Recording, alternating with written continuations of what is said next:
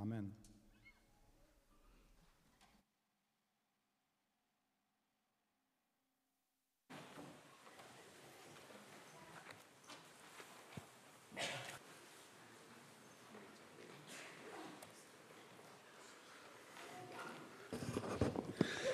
Ja, ich freue mich, dass der Raum sich immer mehr füllt. Ich finde es super.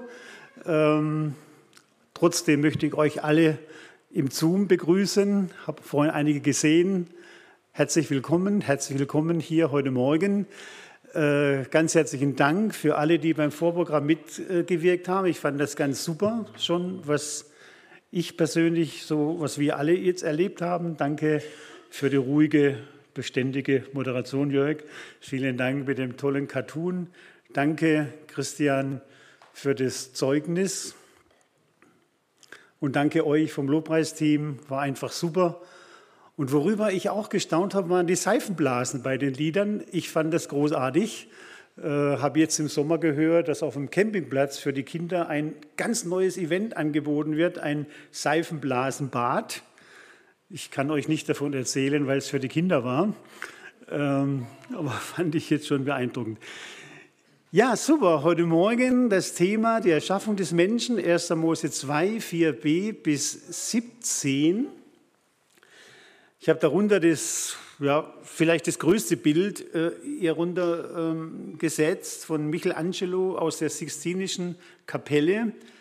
Hat das Bild schon mal jemand live gesehen? Mal eine Frage? Oh, super. Ich habe es mal probiert. Wir sind, wie es so zum Teil unsere Art ist, zu spät gekommen und konnten nicht mehr rein. Aber es muss etwas ganz Gewaltiges sein. Das würde ich mir irgendwann gerne noch mal gönnen. Ich weiß nur, das kostet einen Wahnsinnseintritt. Äh, aber es muss es wert sein wahrscheinlich, ja? diese Sixtinische Kapelle mit all diesen Gemälden da. Oder Christa, wird es bestätigen? Oder? Ja, wenn die Menschenmassen nicht so überwältigend sind. Okay muss man bei Corona hingehen, ja, da hat man wahrscheinlich nicht die Massen. Okay, die Erschaffung des Menschen, die ich lese aus diesem einzigartigen Text aus 1. Mose 2. Vielleicht vorweg noch ein kleiner Kommentar, das taucht nachher in der Predigt auf. Unser Text beginnt mit einer Bemerkung. Dies ist die Geschichte von Himmel und Erde, dass sie geschaffen wurden. Wir haben in dem ersten Buch Mose immer wieder so einen Satz. Und man nimmt an, dass aufgrund dieses Satzes nimmt man an, dass die Urschrift der Bibel, das Alte Testament, in Tontäfelchen war und jedes Tontäfelchen mit so einem Satz beginnt. Ele Toledot, dies ist die Geschichte. Und so beginnt auch unser Text. Oder man nimmt an eine weitere äh, Tontafel, wie sie vielleicht Mose vorgefunden hat und dann das erste Buch Mose zusammengefasst hat. Dies ist die Geschichte von Himmel und Erde, dass sie geschaffen wurden. Es war zu der Zeit, da Gott der Herr Erde und Himmel machte. Und alle die Sträucher auf dem Felde waren noch nicht auf Erden. Und all das Kraut auf dem Felde war noch nicht gewachsen. Denn Gott der Herr hatte noch nicht regnen lassen auf Erden und kein Mensch war da, der das Land bebaute. Aber ein Strom stieg aus der Erde empor und strengte das ganze Land. Da machte Gott der Herr den Menschen aus Staub von der Erde und blies ihm den Oden des Lebens in seine Nase. Und so war der Mensch ein lebendiges Wesen. Und Gott der Herr pflanzte einen Garten in Eden gegen Osten hin und setzte den Menschen hinein, den er gemacht hatte. Und Gott der Herr ließ aufwachsen aus, der Erde allerlei Bäume, verlockend anzusehen und gut zu essen, und den Baum des Lebens mitten im Garten und den Baum der Erkenntnis des Guten und Bösen.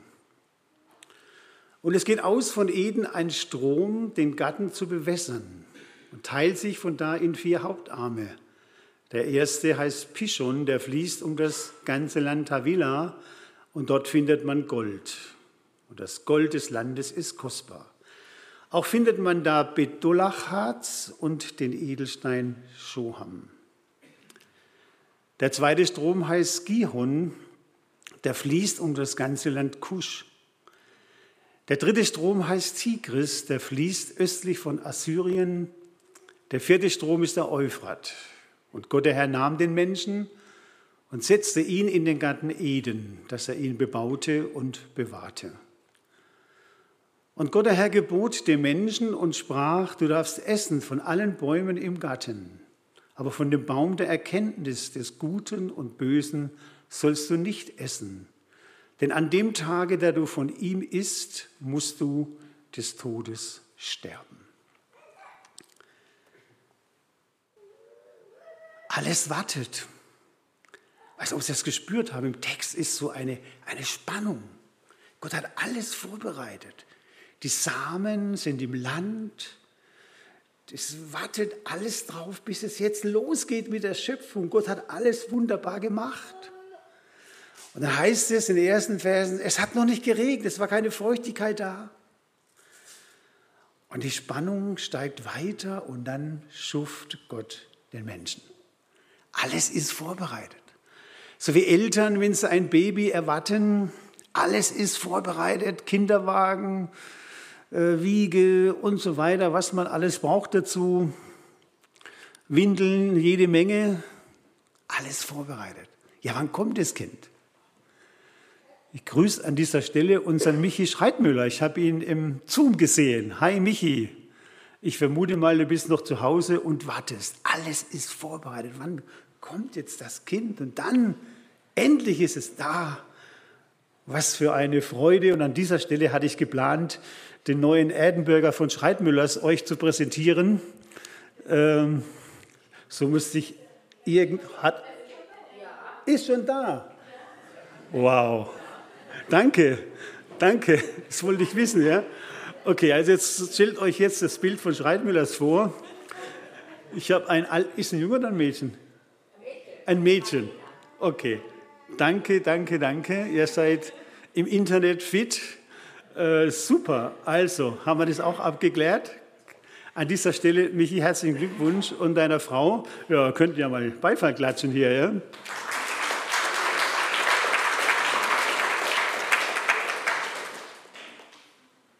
Martin Luther sagte einmal das schöne Wort, wer einem Kind, einem Säugling begegnet, der begegnet Gott auf frischer Tat. Und das ist ja auch wirklich etwas ganz Großartiges. Im Psalm 8, Vers 6 haben wir dieses schöne Wort, du hast ihn wenig niedriger gemacht als Gott. Ein Volltreffer Gottes. Und ich staune darüber, was der Mensch alles zu Wege bringt, was er alles kann und was er alles macht und was es da alles gibt und Computer und Pipapo. Großartig. Und Psalm 139, Vers 14, ich danke dir dafür, dass ich wunderbar gemacht bin die Ohren, ein Meisterwerk. Habe jetzt gerade eine Doku gesehen, was doch die einzelnen Organe des Menschen für ein Meisterwerk sind. Die Ohren, die Augen. Man merkt es dann erst, wenn es nicht mehr so richtig funktioniert, merkt man erst, wow, das ist doch eigentlich alles großartig. Das Gedächtnis, die Seele des Menschen, wie hochkompliziert das alles ist bei uns. Und einer hat es gemacht Großartig. Aus Erde, ex nihilo, aus nichts, Schöpfung aus dem Nichts. Das ist unser Gott. Gestattet mir an dieser Stelle jetzt eine Zwischenbemerkung. Ich weiß nicht, wie es euch so geht, vielleicht euch Jüngeren auch. Ich kann mich erinnern, als ich zum Glauben kam, dann hatte ich wirklich ein Problem. Auch eine gewisse Not im Glauben, muss ich ehrlich bekennen. Die Frage war nämlich, kann ich dem Bericht der Bibel wirklich so vertrauen, wie er, wie er dasteht? Ist das wirklich legitim überhaupt, dass man das so macht? Hat sich Jesus und Paulus nicht geirrt, als sie sich beriefen auf die Urgeschichte der Bibel? Jesus zitiert mal 1. Mose 2, Paulus spricht vom zweiten Adam. Sind das nicht Mythen? Was Jesus und Paulus noch nicht wusste, es war für mich echt ein Problem. Theologie und Naturwissenschaft tun sich schwer mit diesem Text. In der Theologie gibt es die Quellenscheidung. Ich will es jetzt nicht groß vertiefen, weiß nicht, wer sich auskennt. Man sagt, am Hofe des Salomo, so im 9. Jahrhundert, hätte man diese Texte geschrieben. Man könnte das erkennen an verschiedenen Gottesnamen, Jahwist, Elohis, Priesterschrift. Und ähm, man hätte das geschrieben, damit die Menschen einfach eine Vorstellung haben, wie die Erde geschaffen worden sein könnte. Ob das weiß, ist eigentlich egal. Es geht nur darum, dass man eine Vorstellung bekommt. Wie froh war ich dann auch zu erfahren, dass es andere Ansichten gibt, zum Beispiel in der evangelikalen Theologie. Ich habe das vorhin schon erwähnt mit den Tontäfelchen, dass man sagt, man kann das Ganze auch so verstehen, dass Mose gewisse Tontäfelchen zusammengefasst hat. Mose war ja erzogen am ägyptischen Königshaus. Er konnte fließend lesen und schreiben. Er war ein intelligenter Mensch und vielleicht hat Mose das alles zusammengefasst und, und das Ganze sind nicht zwei Berichte, wie es die Quellentscheidung sagt, sondern das Ganze sind, ist ein Bericht, ist hebräischer Sprachstil. Zuerst stellt man mal alles dar und dann geht man ins Detail. Und unser Predigttext heute ist, ist das Detail. Jetzt wendet, lenkt die Bibel den Fokus auf die Schöpfung. Zu diesen Nebenbemerkungen möchte ich noch dieses Bild zeigen. Professor Dr. Dr. Dr. Walter Smith, ein hochintelligentes Haus, er war eigentlich der Erste in der westlichen Welt, in, der, in unserem Denken, der das mit, mit Vollmacht gesagt hat. Äh, wir können uns Gott nur vorstellen als der Denker und nicht nicht wie Darwin es sagt, durch die Entstehung der Arten und die Höherentwicklung. Nein, es ist eigentlich unmöglich, dass das geschehen kann so. Dieser Walter Smith hatte einen ungläubigen Vater. Der Vater war Freimaurer. Er studierte in Oxford Chemie, war in der Krebsforschung tätig und so weiter. Er war NATO-General und dieser Dr. Walter Smith hat sich durch einen damals sehr populären, bekannten Evangelisten, ein ehemaliger General in England, bekehrt. Er kam zum lebendigen Glauben, aber er hatte ein Problem mit dieser Schöpfungsgeschichte. Er ging zu seinem Seelsorger und sagte, ich, ich komme nicht damit zurecht. Der Seelsorger sagte ihm, äh, du musst halt glauben. Ich muss nicht immer glauben, Entschuldigung. Ich darf auch meinen Verstand benutzen. Und dann hat der Seelsorger gemerkt, mit dieser Antwort komme ich nicht, helfe ich dem Mann nicht, dem Studenten, dem Wissenschaftler. Und dann kam er wieder und sagte, ich, ich kapiere das Ganze nicht. Und dann sagte Doktor, äh, dann sagte der Seelsorger zu ihm, geh zu einem Naturwissenschaftler, einem gläubigen Mann und, und der kann dir vielleicht helfen und forsche es selber. Und beides hat Dr. Wilder Smith gemacht und er kam zur tiefen Überzeugung, hat es auch wissenschaftlich dargelegt, dass man dieser Schöpfung aus dem Nichts glauben kann. Dass da einer war, der aus Erde das gemacht hat. Ja? Wo ist die Erde, hast du gefragt in deinem Cartoon. Da war keine Erde da. Gott setzt noch eins drauf. Er schafft aus dem Nichts. Und da gab es in England oder gibt es eine berühmte Memorial-Debatte, die Huxley Memorial-Debatte. Und das ist eine einmal im Jahr eine berühmte Debatte. Da würden wir wahrscheinlich gar nicht zugelassen. Das nur für hochkarätige Wissenschaftler. Da hat ein Winston Churchill, eine Margaret Thatcher äh, debattiert. Und da wurde, hat äh, Walter Smith eingeladen gegen Richard Dawkins. Ich glaube, einige kennen den zu diskutieren um die Schöpfung, um die Evolution. Und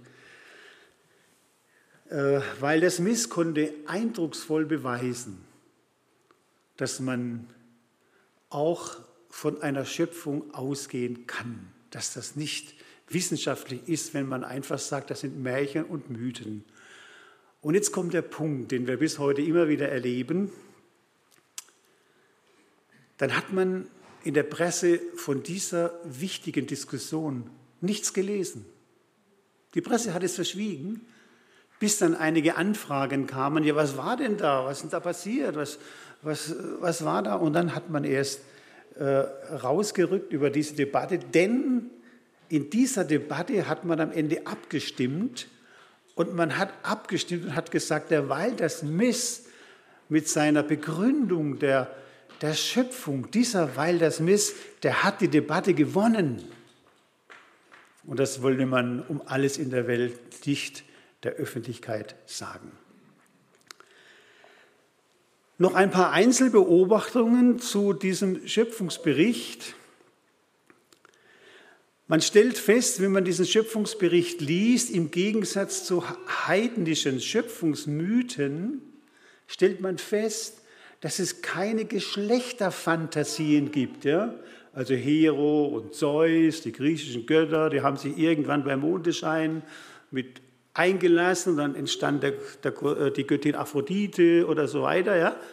Die Bibel ist erhaben über diese Mythen, die damals in jener Zeit gang und gäbe waren. Die Bibel macht die Götzen sogar lächerlich. Wann werden Sonne und Mond erschaffen? Weiß es jemand? Am vierten Tag. Und Sonne und Mond werden in manchen Völkern angebetet. Und die Bibel sagt, das sind nur Lampen. Gott hat sie aufgehängt am vierten Tag. Spüren Sie etwas von der Tiefe dieses Berichtes? Das hebräische Wort bara, das für schaffend steht, steht im Alten Testament nur, wenn Gott etwas schafft. Dieses Wort ist allein Gott überlassen Dreimal steht es im Schöpfungsbericht, Gott schuf, das heißt, es kann nur Gott. Und dieses Wort steht übrigens auch in den Propheten, wenn es um Sündenvergebung geht. Da wird dieses Wort auch benutzt. Noch eine Beobachtung.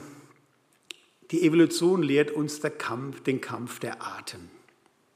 Das Stärkere setzt sich durch, finde ich ehrlich gesagt ganz schön brutal. Und die Bibel lehrt uns, Gott hat diese Welt geschaffen aus Liebe, aus mit Intelligenz hat Gott diese Erde gemacht für uns Menschen. Ein ganz anderer Ansatz, das passt nicht zusammen.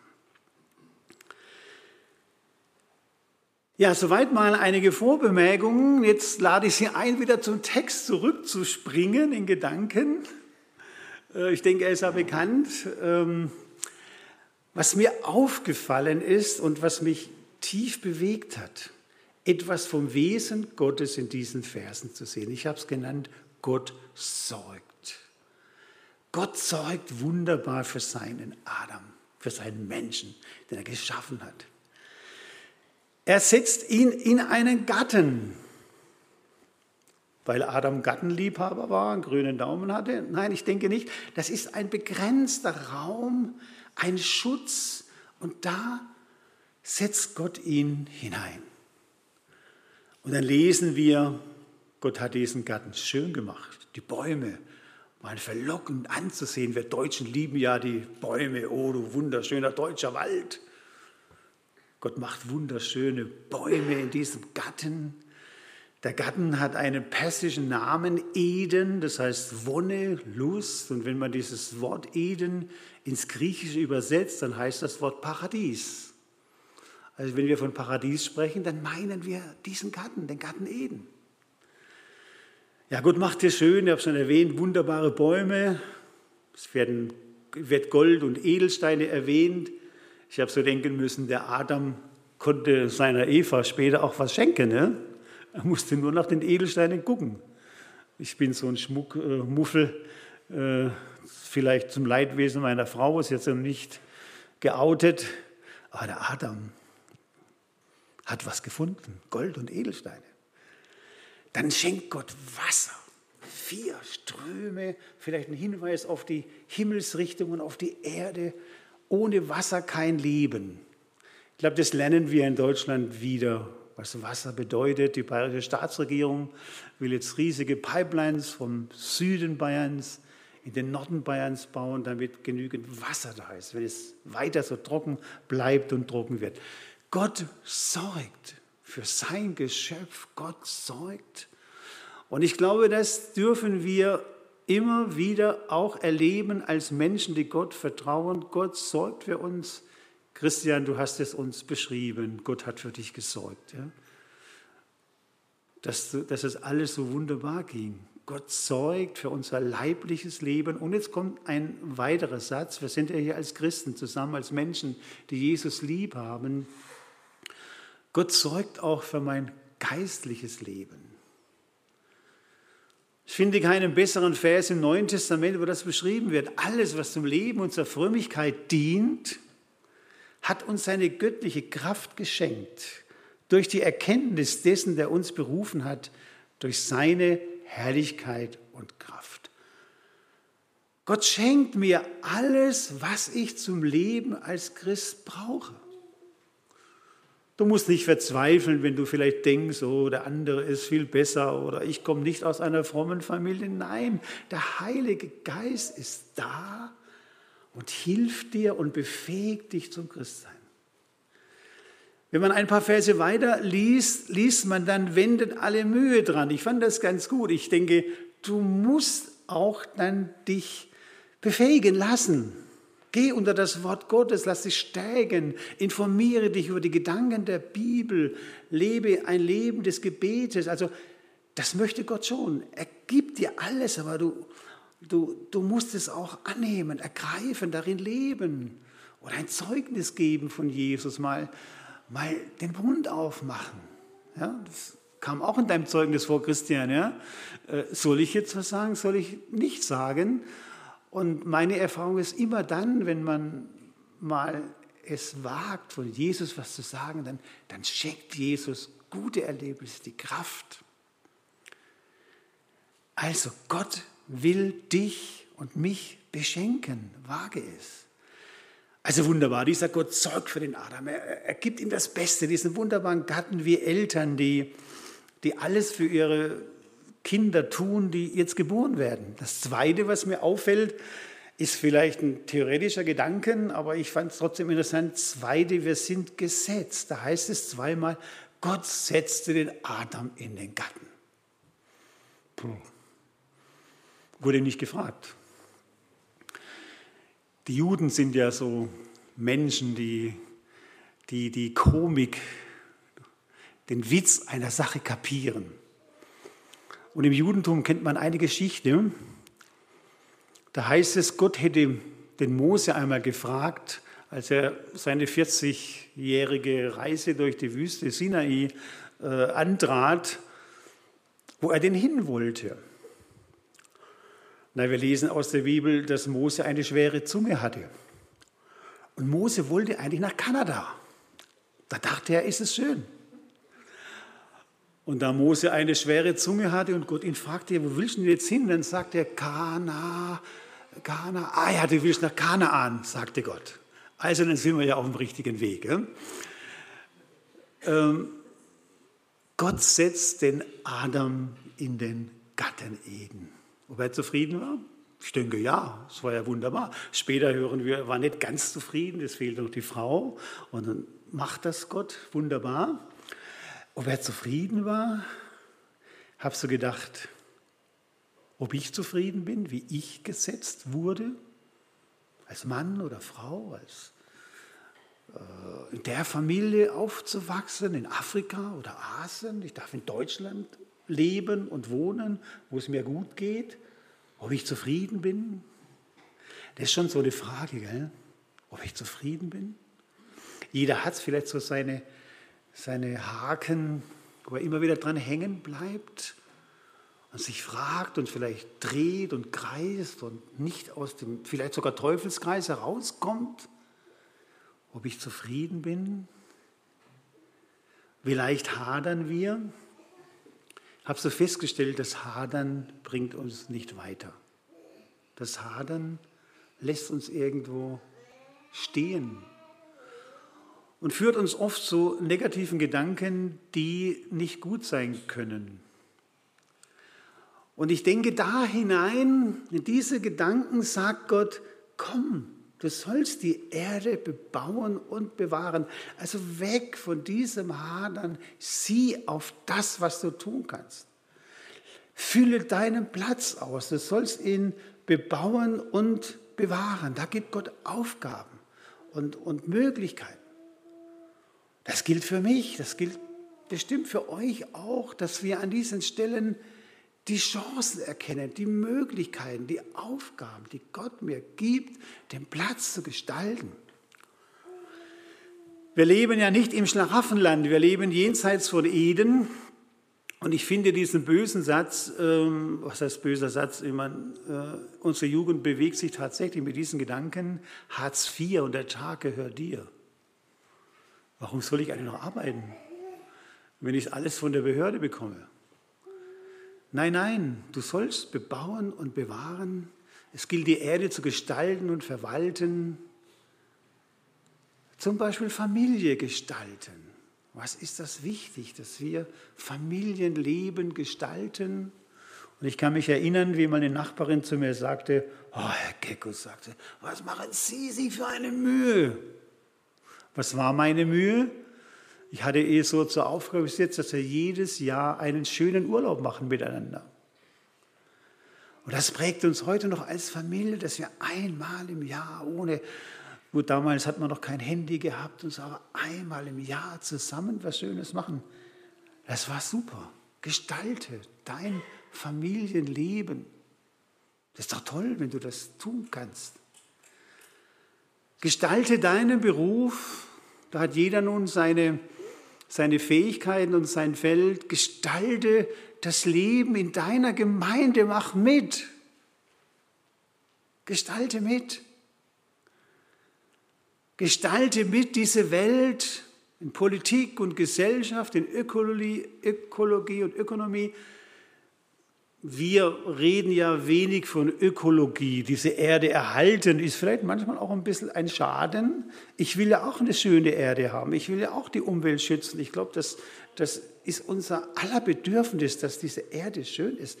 Wir wollen ja nicht, dass diese Erde verdreckt wird und so weiter. Äh, sicher hängt es auch damit zusammen, dass ich ein bisschen vorsichtig bin. Der Hype um die Greta, die Bibel legt auch einen anderen Schwerpunkt, dass sie sagt, nicht Umweltverschmutzung ist das, ist das Problem, sondern Inweltverschmutzung. Aus dem Herzen des Menschen kommt die Raffgier und die Zerstörung. Und es geht um das Heil des Menschen, aber wir wollen dabei nicht vergessen, dass auch die Erde schön sein soll und wir den Auftrag haben, die Erde, zu, die Erde bebauen und zu bewahren. Nur noch ein drittes und letztes. Jetzt lenkt uns dieser, dieser Text auf das Zentrum. Es gibt ein geheimes Zentrum in diesem Text. Und das wird ausgedrückt in diesem Fäschen. Da, äh, da pflanzt Gott den Baum des Lebens mitten, mitten im Garten und den Baum der Erkenntnis des Guten und des Bösen. Also im Zentrum steht dieser Baum. Da, wo der Adam immer, immer wieder vorbeiging, da mittendrin standen diese beiden Bäume. Den Baum des Lebens, von dem lesen wir noch einige Mal später in der Bibel, ähm, scheinbar schwierig zu deuten, also ich finde es zumindest, äh, haben Adam und Eva dann immer wieder von diesem Baum gegessen. Das war so wie, wie lebenserhaltende Geschichte. Und jetzt steht da noch ein sonderbarer Baum. Der Baum der Erkenntnis des Guten und des Bösen. Wir fragen uns, was ist denn eigentlich der Sinn? Jetzt hat Gott tausende von wunderbaren Bäumen geschaffen und von einem Baum sollen sie nicht essen. Was soll das eigentlich? Ja? Und sagt, wenn ihr von diesem Baum esst, dann werdet ihr des Todes sterben. In den letzten Wochen habe ich in meinem Garten entdeckt, dass da eine bestimmte Pflanze gewachsen ist. Ich fand es eigentlich zunächst mal nett. Ich fand es interessant, was die Vögel mir da alles antragen als Samen. Kennt jemand diese Pflanze hier? Guckt mal in eurem Garten nach, ob ihr den auch wachsen habt. Wie? Super, Tollkirsche. Da hatte ich jetzt plötzlich in meinem Garten eine Tollkirsche. Ja? Und jetzt rollen unsere Enkel an. Und dann las ich im Internet, wow, aufpassen, für Kinder lebensgefährlich, tödlich. Was würdet ihr mit der Tollkirsche machen? Rausreißer, klar.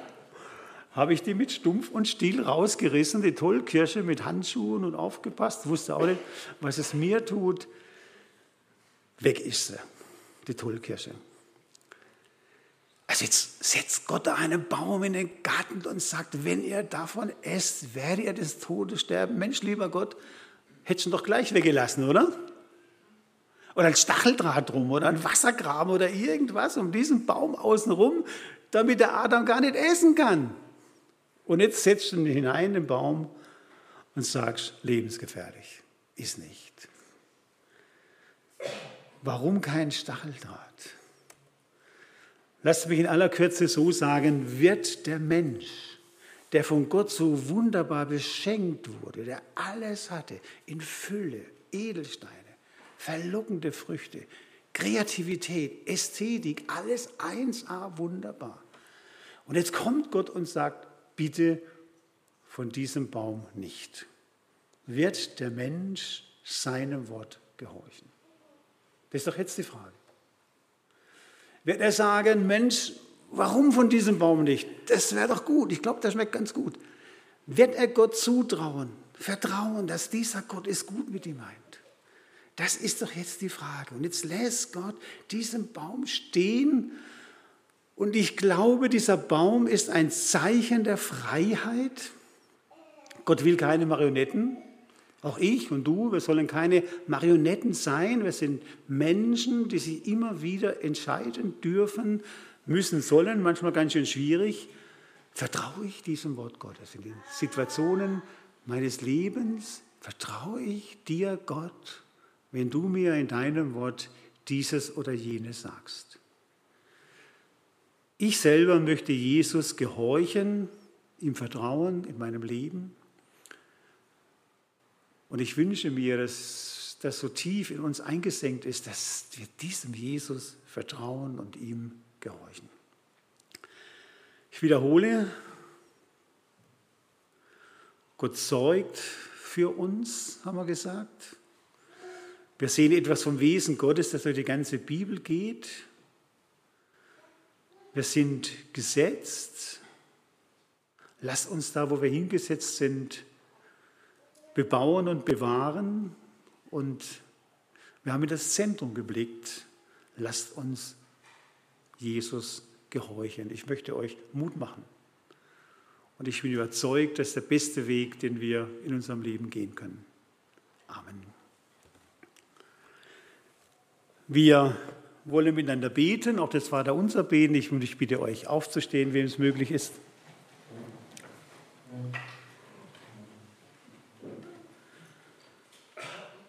Herr, ich danke dir so sehr, dass wir in diesem Text auch gesehen haben, gelernt haben, dass es dein Wesen ist, dass du sorgen willst für uns. Du bist ein fürsorgender Vater.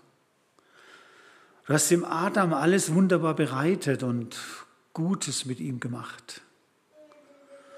Aber du hast ihm das nicht übergestülpt, sondern du wolltest, dass er dir vertraut. Und hilf du uns auch in den Stellen unseres Lebens, wo wir vielleicht stöhnen und sagen, da sind wir hingesetzt, da sind wir nicht einverstanden, nicht zufrieden. Und das ist ja, denke ich, in unser aller Leben so, wo wir einfach es schwer haben mit gewissen Punkten. Schenk doch, dass wir das Positive sehen, bebauen und bewahren, gestalten zu deiner Ehre. Danke, Du lädst uns ein zum Vertrauen und du versprichst uns, dass du ein lebendiger Gott bist, dem wir vertrauen dürfen. Danke, dass wir dich bitten dürfen um die Anliegen unserer Gemeinde, segne unsere Veranstaltungen, die dazu dienen wollen, dass wir Menschen dir näher bringen, dass Menschen aufmerksam werden auf dich, den großartigen Gott der das alles wunderbar gemacht hat. Du weißt auch, wo diese Welt in Nöten liegt. Herr, erbarme dich. Und danke, dass wir jetzt miteinander beten dürfen, das Gebet, das du uns gelehrt hast. Vater unser im Himmel, geheiligt werde dein Name, dein Reich komme, dein Wille geschehe, wie im Himmel, so auf Erden. Unser tägliches Brot gib uns heute und vergib uns unsere Schuld, wie auch wir vergeben unseren Schuldigern. Und führe uns nicht in Versuchung, sondern erlöse uns von dem Bösen. Denn dein ist das Reich und die Kraft und die Herrlichkeit in Ewigkeit. Amen. Ja, wir dürfen uns wieder hinsetzen und wir hören jetzt eine Premiere. Das glaube ich. Bin sehr gespannt.